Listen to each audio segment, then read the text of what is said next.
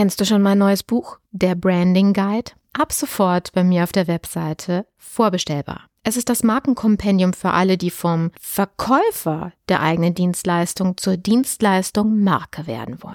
Du erhältst Einblick in alle notwendigen Schlüsselkompetenzen, die ein Dienstleister beherrschen und umsetzen muss, um sich als eine umsatzstabile, rentable und vor allen Dingen krisensichere Marke behaupten zu können. Dieses Buch eignet sich für dich sowohl, wenn du eine Person als auch eine Unternehmensmarke aufbauen willst. Jetzt geht's weiter. Herzlich willkommen zurück zum zweiten Teil, zum Interview mit der Andrea Gruder. Wir knüpfen einfach nahtlos an die letzte Frage an. Viel Spaß heute.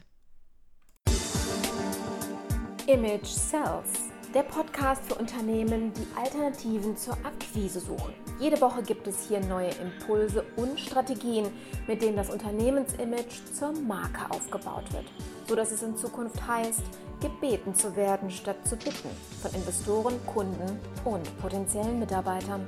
Ich bin Carmen Brablitz, Markenstrategin aus Leidenschaft. Auf geht's!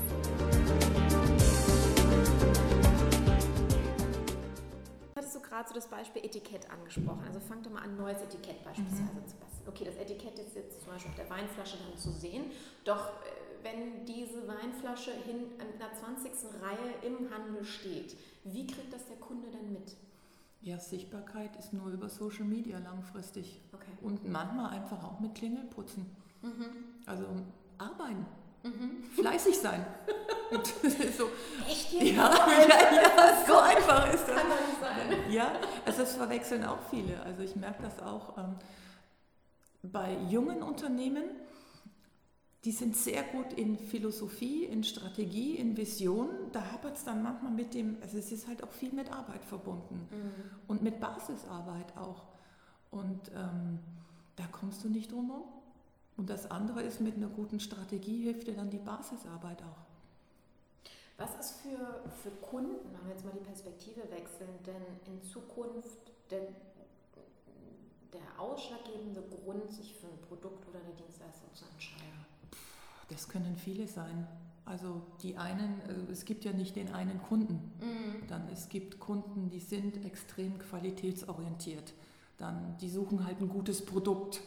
Und dann gibt es welche, die wollen einfach nur etwas, was fancy aussieht.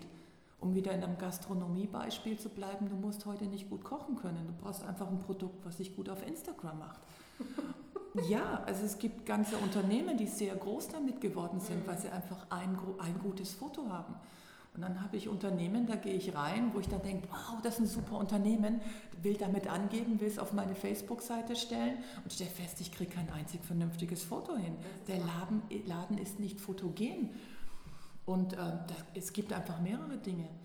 Dann manche Leute suchen einfach nur originelle neue Dinge. Also man kann nicht alles gleichzeitig bedienen. Mhm. Fang doch einfach an und stell dann fest, ähm, wer du bist was dir wichtiger ist oder was du einfach auch gut kannst. Manchmal fällt es uns auch schwer zu akzeptieren, dass Dinge, die ich gut kann, dass mir die sehr leicht fallen. Mhm. Und oft stelle ich auch fest, dass die Leute denken, man muss sehr hart arbeiten für etwas und sich sehr anstrengen. Du, wenn du dich so anstrengen musst, dann lass es doch dann mach doch was dann anderes. jemand anderen, der da Spaß dran Ganz hat. Ne? genau. Steuern ist so ein schönes ja. Es gibt tatsächlich Leute, ich habe einen Kunden aus ja. dem Bereich, der liebt dieses Thema. Ich mir denke, okay, super, mach. Ja. mach. Go ja. for it. Aber es ist genauso wie aus dem Marketing, aus der Strategie. Viele Leute haben da ja. totale Angst vor. Und Menschen wie wir lieben dieses Thema an der Stelle wirklich zu gucken, okay, was ist so der Weg, ne? was mhm. sind die richtigen Entscheidungen, die man, die man äh, treffen muss, um das Ziel zu erreichen. Ich glaube auch, dass dieses Frechsein immer noch gut funktioniert. Mhm. Also letzten Endes haben wir in Deutschland immer noch so, ja, darf schon cool sein, aber ja. besonders eckig darf es nicht sein. Und dieses Frechsein und auch mutig sein. Mhm. Und äh, ich stelle immer wieder fest, je mutiger man ist, äh, umso erfolgreicher bist du am langen Ende. Also wieder ein Beispiel aus der Gastronomie. Ich habe einen Gastronomen, also Nobelhart und Schmutzig, die sich sehr für das Feminismus-Thema engagieren. Nicht nur, äh, weil es gerade in Mode ist, mhm. sondern weil die Jungs das wirklich ernst nehmen. Und die verteilen momentan in ihrem Menü am Abend Originalabdrücke aus Salzkaramell von Vulven. Das irritiert. Ach, ja, ja, ja, okay. ja. Ich musste gerade kurz drüber nachdenken. Ja, ganz genau. Ja, ja, ich meine das wirklich so. Was in der Sternegastronomie echt ein freaky Thema ist. Ähm, ich glaube, das ist generell in der Gastronomie ein Thema. Es ist überall ein Thema. überall. Okay. Und es ist äh, echt lustig zu sehen, wie sehr es irritiert und wie sehr gestandene Männer und Frauen aus der Fassung zu bringen sind, wenn man denen so ein Teil hinstellt. Ähm, die Jungs nehmen das sehr, sehr ernst. Also es ist kein Marketing-Gag, das ist das Erste, was man denen unterstellt. Was wollen die denn damit bezwecken? Du, das ist das Thema einfach, dass es da ein Tabuthema gibt, mhm. dass äh, generell das Thema Frau, weiblicher Körper, dass es in eine in eine Richtung gerückt wird, äh, immer noch als Objekt und dass dieses Thema schmutzig. Vulva mhm. einfach, äh, ja, schmutzig, Igitt, Tabu mhm, mhm. und die eben sagen, ey, jeder Junggesellenabschied rennt mit einer Penismaske auf dem Kopf äh, durch die Innenstadt oder es gibt Penisnudeln, aber das Thema Vagina, da wird jeder rot. Und ähm, das ist ein junges Team, das ist ein hochaktives Team, die auch starke Frauen in ihrem Team haben, mhm. die über sowas sprechen. Ja, in der Gastroszene ist das echt puh. Also in fast jeder Szene ist das ein Tabuthema. Mhm. Das musste dich mal trauen. Mhm. Und du musst es auch aushalten, dass Kunden sagen, Igitt, ich wollte einfach nur nett Abendessen, jetzt muss ich mir das antun oder das anschauen. Und dann musste die Eier in der Hose haben und sagen, hey, das ist aber unser Thema. Und das ist Mut, weil so ein bisschen Mut ist ja keine Kunst. So ein bisschen. So ein Öko-Kaffee einkaufen oder so Mit, mitlaufen. Also ja. das, was du ja ansprichst, ist ja genau das, was Marken ausmachen. Mhm. Eine Marke muss polarisieren, dann ist sie keine Marke. Das ja. heißt, die hat Liebhaber und die hat Menschen, die, die einfach eben nicht wie von einem Apple Store drei Tage in einem Zelt ja. übernachten, um das erste Gerät zu bekommen. Mhm. Ja? Dann gibt es diejenigen, die, die sogenannten Hater, wenn wir es ja heutzutage mhm. neudeutsch schön auch ausdrücken, und diejenigen, die dann Angst davor haben, so zu polarisieren, ich glaube, die sollten gar nicht erst darüber an nachdenken, mhm. sich zu einer Marke zu entwickeln. Ganz Oder genau. Ja, also dann baust du dir irgendwie so ein nettes Image auf, mhm. machst du das solide, aber und dann, da wird man auch Erfolg haben, mhm. halt in so einem bestimmten Maß. Aber wenn man sagt, ich will mit meinem Unternehmen abheben, ich mhm. habe richtig Bock, da was Großes zu machen und auch wenn man viel Geld verdienen will, dann muss man deutlich spitzer werden, deutlich spitzer. Aber was ich auch immer wieder feststelle, ist, dass letzten Endes steht oder fällt alles mit der Mentalität und dem Charakter des Unternehmers. Dann, Erzähl ein bisschen mehr zu. Was, was meinst du genau damit? Ja, also ähm, in der Theorie und wenn man ein bisschen clever ist und auch eine Intelligenz und eine Wachsamkeit hat, ist das relativ schnell klar, was man machen muss. Mhm. Aber der Unternehmer, der an der Spitze sitzt, der letzten Endes auch entscheidet, wie frei wird alles oder wie weit sind die Entscheidungen, die andere treffen dürfen. Was bin ich überhaupt für ein Typ als Unternehmer? Mhm. Und ich habe ein Unternehmen, die sind grandios in allem, aber der Unternehmer, ähm, der Besitzer des Unternehmens ist eigentlich der Typ Pfarrer. Er redet nur wahnsinnig gerne drüber, er kann nicht gut umsetzen. Okay. Ah, also von der Kanzelpredigt. Ja, ganz genau. Da ist er sensationell und man klebt ihn auch an den Lippen und in der Theorie funktioniert das Produkt hervorragend. Am Markt tut er sich aber wahnsinnig schwer. Was müsste er denn verändern, damit das so Menschen mögen. Oh, okay. Ja. Fällt mir gerade jetzt nicht viel zu ein, weil das ist so ein. Ähm, ja. Also, aber das, da, jetzt mal eine Frage an dich an der Stelle. Ähm, wenn du Menschen nicht magst, kannst du dann überhaupt als Unternehmen am Markt, was ja Kunden anspricht, überhaupt überleben?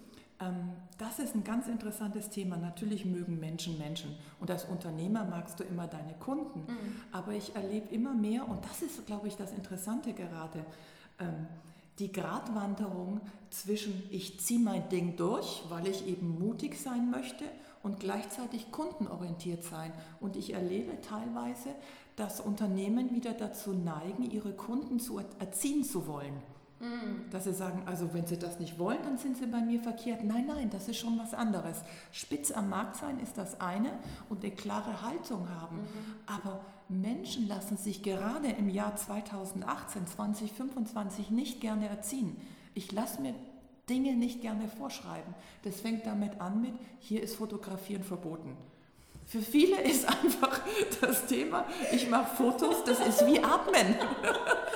Danke, dass sagst mir, ist das original vor zwei ja. Monaten auf einer Veranstaltung von einem Amerikaner passiert in Köln. Und ich, wir gehen in den Raum rein, beziehungsweise bevor der Saal aufgemacht worden ist, wurde uns gesagt, verboten, Telefone zu machen. Ansonsten kassieren wir unsere Handys ein. Und ich dachte mir so, mein innerer Rebell, mach doch. Ja, genau. Echt. ja, ja. ja, aber was ist passiert? Es sind trotzdem Fotos und Videos gemacht worden und es ist nichts passiert. Und das ist so ein Ding, wo ich mir denke, so, also wenn du so eine Sanktion verhängst, dann arbeite auch danach. Das ist wie das Tempolimit auf der Autobahn. Mal genau. gucken, wer blitzt. Ne?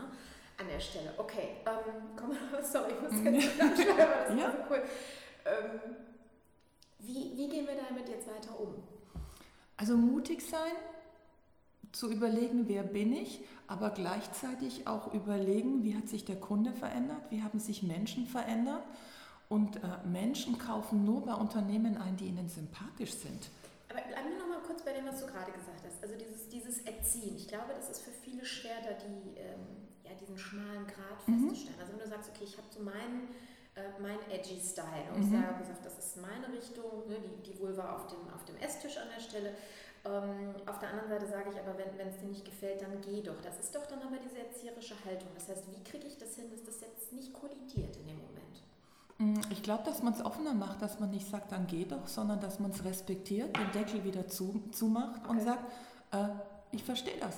Oder den Hintergrund erklärt. Den, ganz genau okay. und, und eben erklärt, aus welchen Dingen, also dass man den Background erklärt und dann sagt du, und wenn du es irritierend findest oder dich stört, dann verstehe ich das und dann musst du es auch nicht mitnehmen.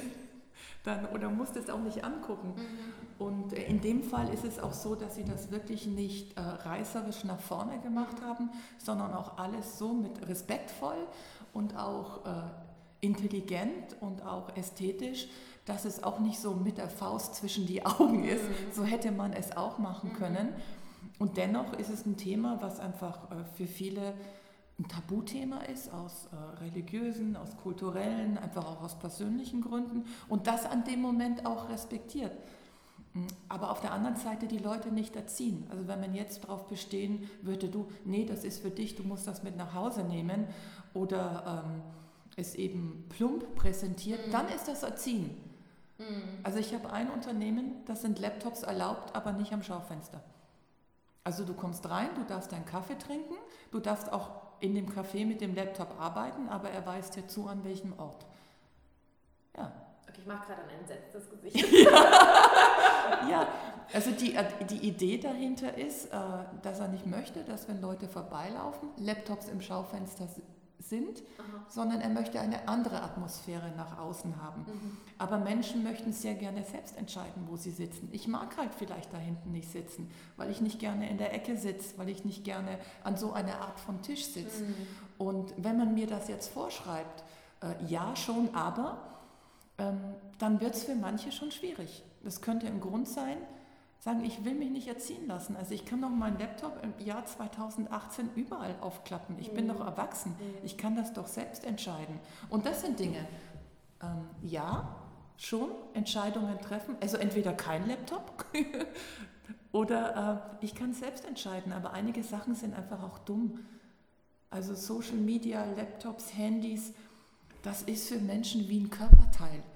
Das kann man denen, also wenn du es denen wegnehmen möchtest, dann ist es schwierig. Man kann sie, glaube ich, immer bitten. Und das ist der Unterschied. Bitten und darauf hinweisen. Aber wenn einer dann trotzdem Nein sagt, mhm. dann sollte man es auch tolerieren. Mhm. Und das ist Erziehen. Erziehen sagt dann, nee, dann du kommst hier nicht rein. Verstehe. Also ja. das, das finde ich sehr schön, dass du das so nochmal aufgeschlüsselt hast. Also im Grunde genommen geht es ja hier darum, ähm, Grenzen, also erstmal deine, deine eigenen Grenzen auszuloten als Unternehmen. Bis mhm. wohin will ich gehen? Ähm, auf der anderen Seite auf jeden Fall aber auch die Grenzen derer, die ich begeistern will mhm. von mir, die ich zu Fans machen will. Aber heutzutage sind es ja weniger Kunden, sondern eigentlich Fans, die ich ja, genau. Auf lange Sicht gesehen, ähm, deren, die mitzunehmen und deren Grenzen zu akzeptieren, respektieren, beziehungsweise deren Horizont zu erweitern, wenn sie an ihre Grenze gekommen sind. Habe ich das richtig Ganz genau. Ja. Das ist ja eine ganz neue Art und Weise des Denkens als Unternehmer, ja, oder? Ganz genau. Und es kann auch gut sein, dass sich das ständig ändert. Ja. Dann, also das Thema Hunde zum Beispiel. Hunde im öffentlichen Raum, Hunde in Hotels. Du mhm. kannst dich jetzt als Hotelier entscheiden, Hunde ja oder Hunde nein. Mhm. Wenn ich einen Hund im Hotel habe, dann muss ich es auch aushalten, dass sich andere darüber beschweren. Mhm. Dann. Und dann kannst du nicht sagen ja und nein. Und die meisten Unternehmer neigen dann zu, manchmal ja, manchmal nein. Denn wenn der Stammgast, der viermal im Jahr kommt und sehr viel Geld da lässt, ja. auf einmal sagt, ich finde das aber doof, dass der Hund bellt und Haare verliert, ähm, dann neigt man schnell dazu, die Regeln nach, nach Tagesform zu, äh, zu entscheiden. Und ja, aber da bin ich auch beim Thema Erziehung, ja, oder? Genau. Wie gehe ich denn jetzt mit diesem konkreten Beispiel? Ja, entweder oder. Okay, also dann schon ja, eine natürlich. konkrete Haltung an dann, dann musst du eine Haltung, entweder oder. Also dann und äh, gerade Hunde, also mein, die Deutschen sind verrückt nach Hunden. Das ist irre, was die mit ihren Hunden machen und Hunde nerven auch. Das ist wie mit Kindern. Mhm. Kleine Kinder sind nicht immer süß. Die können mhm. auch richtig nerven. Also lass sie rein oder lass sie draußen. Nee, nicht nur das. Also ich, ich liebe Hunde, ich habe selber einen Hund gehabt, aber ich bin hochallergisch mittlerweile mhm. gegen die Tiere. Das heißt, wenn ich in ein Hotelzimmer reingehe und wo vorher ein Hund drin war, mhm würde ich äh, hinten rüberfallen nach einer Stunde. Ja. Also würde ich nicht mehr atmen ja. können, gar nichts. Und das ist natürlich auch so nochmal so ein anderer Punkt. Ich letztens in der Deutschen Bahn, wo ich auch dachte, mhm. so, okay, kompletter Zug vor mir sitzt ein Hund gegenüber, was mache ich jetzt? Ne? Ja. Also dann habe ich das Abteil gewechselt, weil das halt so, ich dann auch genau. gucken muss, wo meine Grenzen sind. Ja, und Hoteliers machen das auch, die haben mhm. eigene Zimmer. Die mhm. haben eigene Zimmer und ein bestimmtes Kontingent. Aber das ist halt eine Entscheidung, die man trifft, ja oder nein. Dann. Und so ist es in allen Bereichen. Fotos ja oder nein. Social Media ja oder nein? Bleiben wir mal kurz beim Social Media Thema. Ähm, ich habe, das war Anfang letzten Jahres, nee, Ende letzten Jahres, schon, haben wir schon Ende 2018, ähm, Mittelstandsforum, äh, Vortrag von, von Facebook und äh, hinterher war eine Question Answer Session und ein Unternehmer fragte, es ging so um ähm, äh, Werbung, Werbeschalten bei, bei Facebook. Und dann stand ein Unternehmer auf und fragte, ähm, brauche ich einen Account bei Facebook, um Facebook Werbung zu schalten. Und ich saß und dachte mir so, echt jetzt? Muss man diese Frage heutzutage noch stellen? Mhm. Und ich saß relativ weit vorne und er relativ weit hinten, drehte ich mich also um und ich sah zu meinem Erschrecken, wie viele, also das war eine Unternehmerveranstaltung, wie viele Unternehmer nickten und sagten, oh gut, dass er diese Frage stellt. Ich dachte mir so, wirklich? Mhm. Wie weit sind denn nach deiner Einschätzung unsere heutigen deutschen Mittelständler in der Lage, bei Social Media überhaupt mitzumachen?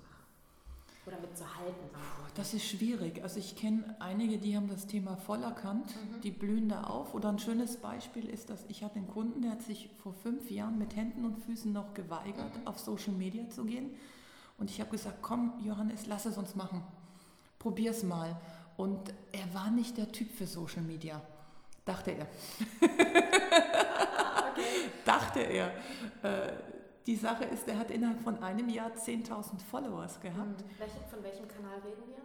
Äh, Facebook, Facebook, und Instagram. Also erst das Facebook und dann auch sehr schnell Instagram. Mittlerweile funktioniert der Großteil seines Marketings über die Kanäle. Er hat sehr erfolgreichen YouTube-Kanal und ist der geborene Entertainer. Also der Mann macht Sachen, die sind so unfassbar lustig, so wahnsinnig mutig und so mhm. clever. Und er selbst, wir haben vor kurzem noch darüber gesprochen, hat sich so geweigert. Warum? Weil es etwas ist, was er nicht kannte. Mhm. Und immer dann, wenn man als erfolgreicher Unternehmer, glaube ich, ein Feld betritt, wo du dich nicht auskennst, ja. dann machen die eher mal zu. Angst Scheitern? Ja, Angst und weil du kannst bei Facebook nicht scheitern. Das Einzige, was passieren kann, ist, dass sich keiner für deinen Kanal interessiert. Aber das ist das, das Schlimmste, was dir wirklich passieren kann, ist, dass du unsichtbar bist. Also und äh, das ist ja jetzt kein Problem. Dann. Aus unserer Perspektive nicht, wobei ich von vielen Unternehmern das Feedback gehört habe, was mache ich mit den negativen, ja. den Hatern, von denen wir gerade gesprochen haben. Nee, äh, Lena Meyer Landrut hat ja vor ja. kurzem auch dieses eine Hater genau. auch äh, ähm, gepostet, was ja sehr schön immer dargestellt hat, wie schlimm diese Kultur auf Social Media ja. ist. Und ähm, davor haben Unternehmer ja auch wahnsinnig Angst nach Motto, wenn ich rausgehe, bin ich damit ja auch konfrontiert. Der Punkt ist aber, das herrscht ja sowieso da draußen. Ja. Hier kann ich ja, also das ist zumindest meine Meinung, mhm. ich weiß nicht, wie du dazu stehst, aber da kann ich auch darauf reagieren und proaktiv damit arbeiten. Ja, aber ich verstehe das, weil ich selbst einige Facebook-Accounts betreue und selbst wenn so harmlose Kritik kommt, merke ich, wie tierisch eingeschnappt ich teilweise bin. Also ich nehme das auch jedes Mal so unfassbar persönlich und rege mich tierisch auf. Und was ich halt lernen musste, ist Gelassenheit an dem mhm. Ende. Also auch ja, es gibt die Leute, die einfach voll dagegen sind jedes Mal und es ist erschreckend, wie simpel und wie böse die Kommentare mhm. sind und manchmal ist man auch entsetzt. Aber diese Gelassenheit zu entwickeln. Und wir neigen halt dazu, dass dieses eine Kommentar dann so viel wichtiger ist als die vielen, vielen anderen, die am mhm. selben Tag ja positiv sind. Und mittlerweile sehe ich das als Barometer meiner, meiner persönlichen Empfindlichkeit mhm. momentan. Und ich habe einfach gelernt, okay, wenn ich völlig ausflippe über so ein böses Kommentar, dann bin ich halt nicht gerade im Einklang mit mir. Ja. Und versuche das zu reflektieren. Und wenn man, dann erlangt man auch eine Weisheit im Laufe der Zeit. Und man lernt natürlich auch, dass man mit bestimmten Standardsätzen antwortet. Man macht einfach mal ein Reklamationsseminar dann lernt man da schon mal ein bisschen gelassener zu reagieren. Und dann, dann machst du halt deine Standardkommentare. Und was ich aber auch gelernt habe, ist, wenn du ein Produkt hast, eine Marke bist oder ein Unternehmen, ähm, was die Menschen mögen, dann regeln das die anderen Kunden für dich. Wunderbar, dass du das genau. ansprichst, das ist genau der Punkt. Und da sind wir wieder bei dem Thema, was ich gerade angesprochen habe, mit dem Thema Fans.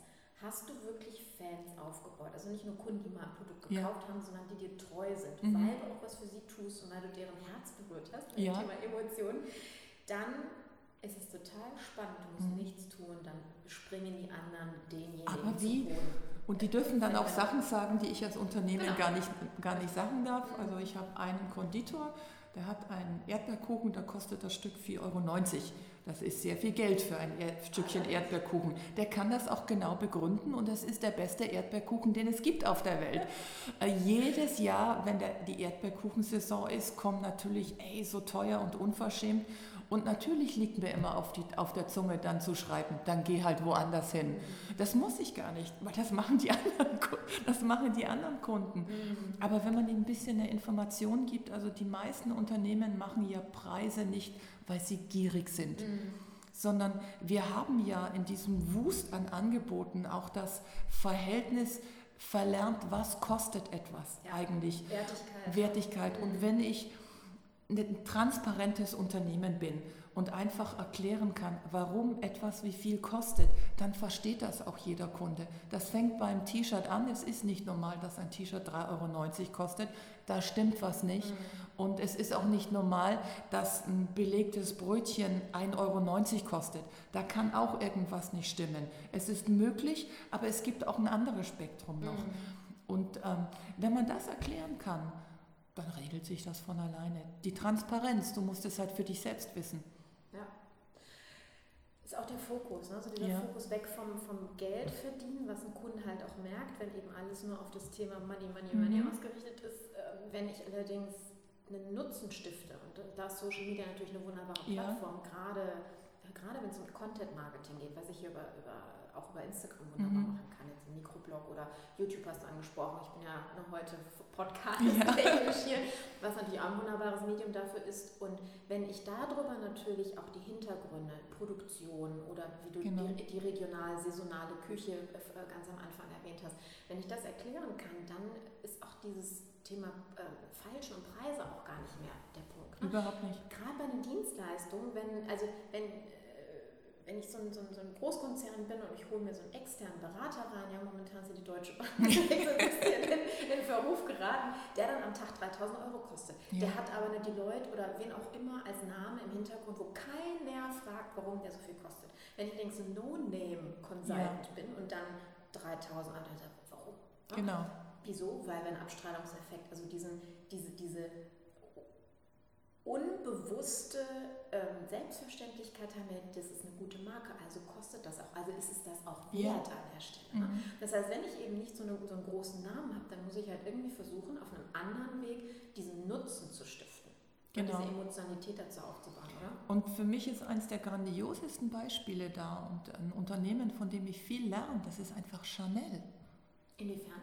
Ähm, die verkaufen Handwerk. Also die Handtaschen werden innerhalb von einer Woche in Manufakturarbeit hergestellt mhm. und die verlangen einen unfassbaren Preis dafür. Mhm.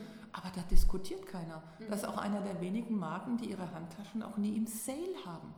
Also es gibt keine Chanel-Handtasche im Sale. Du bekommst andere Artikel, du kriegst Sonnenbrillen im Sale, weil das andere Unternehmen für die herstellen. Aber eine Chanel-Handtasche gibt es nicht im Sale bei Chanel.